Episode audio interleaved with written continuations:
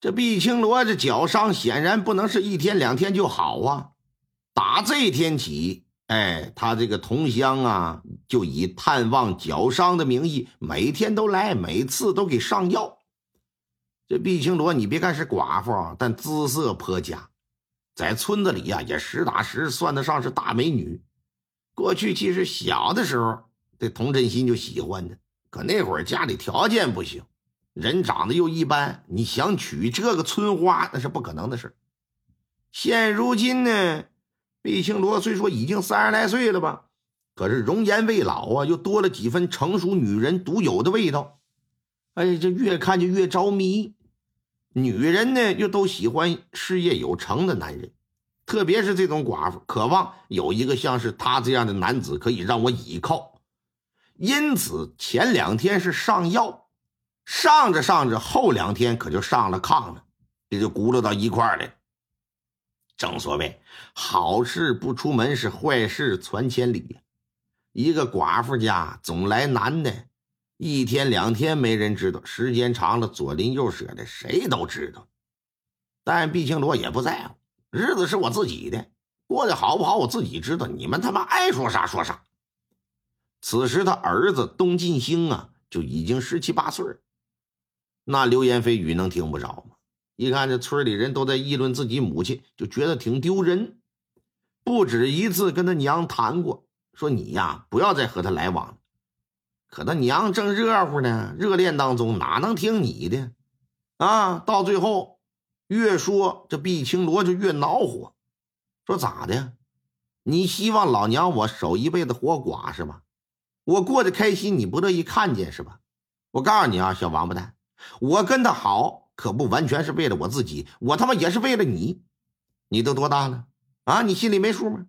你已经到了娶媳妇的年龄了，凭老娘一个人，你能娶得上媳妇吗？你不靠人家，你行吗？你，你要是真有本事，你自己能娶上媳妇，能让我过上好日子，我现在就跟他断绝往来，你能做到吗？这小子本来生性就懦弱，让他妈给打骂大了。一看这老娘生气了，不敢吱声。事实上呢，毕青罗跟人家在一起块轱辘，确实不只是为他自己，也希望啊，通过人家的帮忙给孩子娶上一房媳妇为了达成这目的呀，还特意让自己儿子认童振新做了干爹了。童振新也挺慷慨，不仅表示说孩子以后娶妻生子的钱我出。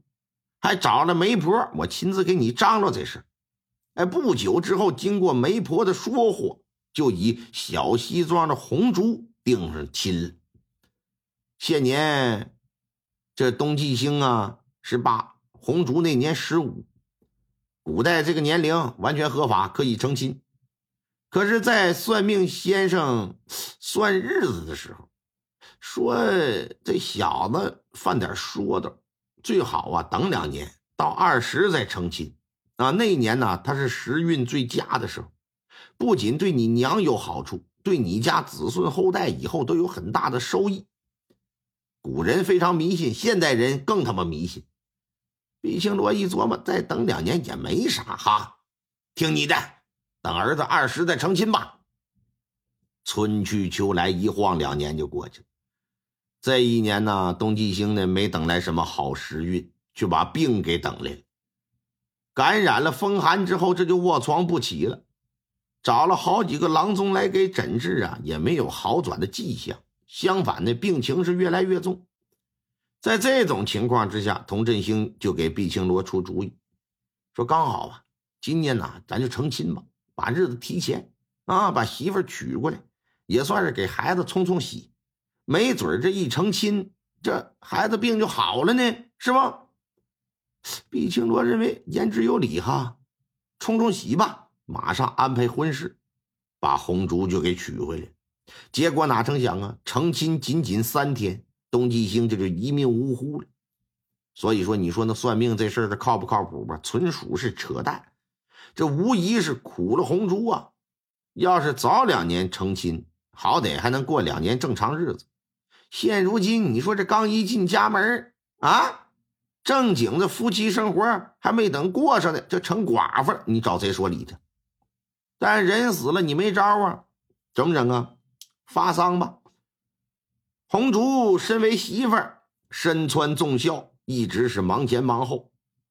老话说得好啊，要想俏一身孝，白衣服这玩意儿它抬举人呢。再一个，你像红烛这种十七大八的，个头又高，身材又好，五官又标致，穿那么一身白，跪在棺材头前面，梨花带雨的搁那烧纸，这玩意儿有一种别样的风味，挺有诱惑力，让站在一旁看着的童振新呢，不禁是心里发痒，嗓子眼发干，动了歪心思。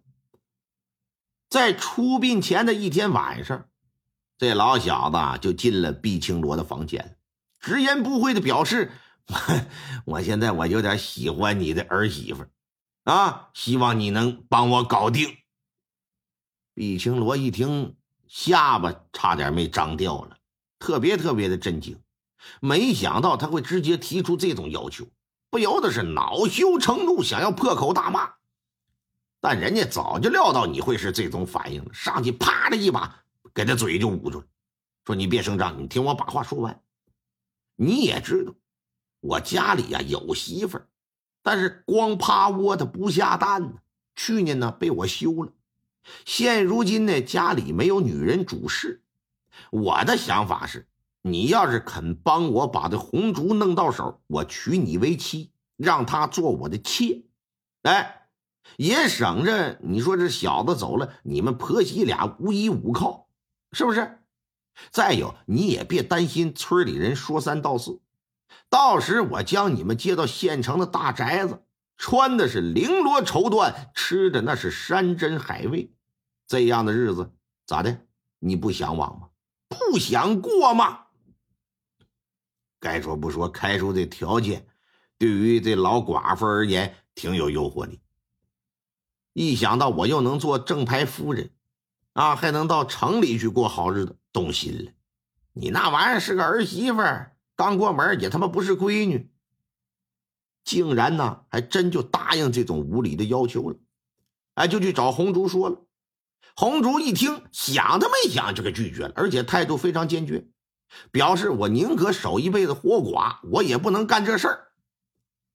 毕青罗把红烛的意思转达给了这个童振新，童振新就提出来，那就来霸王硬上弓吧。一旦生米煮成熟饭，那你除了顺从，你没别的选择。毕青罗说：“嗯，倒是也有理哈。”这就趁着红烛入睡之后，二人潜入房间，在毕青罗打下手的帮衬之下，这就把红烛给强暴了。事后啊，这红烛是痛哭不止啊，一时想不开，悬梁自尽。到了早上，这毕青罗一看红烛死了，当场就怕了。而童振新呢，则是不以为然，直言死了咋死了没啥，啊，就说他真烈，因为太喜欢东金星了，不愿一人苟活于世，这就随夫而去了，而且还说借着这机会啊。把他当做贞洁烈女的典型向官府申报，一旦获得朝廷批准认可，届时啊，贞节牌坊立起来，不仅是光耀门楣的事啊，还能得到免除杂役赋税等的一些个实惠呢。一听他这么讲，毕青罗心里就踏实，想到反正家里也没外人，谁也没见着具体是怎么个事而且确实是他自己上吊自杀，也不是我给挂上去。就真按着这说法去做，最终呢，贞洁烈女的名声也得着了，啊，那别提多高兴。然而则不然，隔墙有耳，当天晚上发生的事全被一个人听在了耳朵里。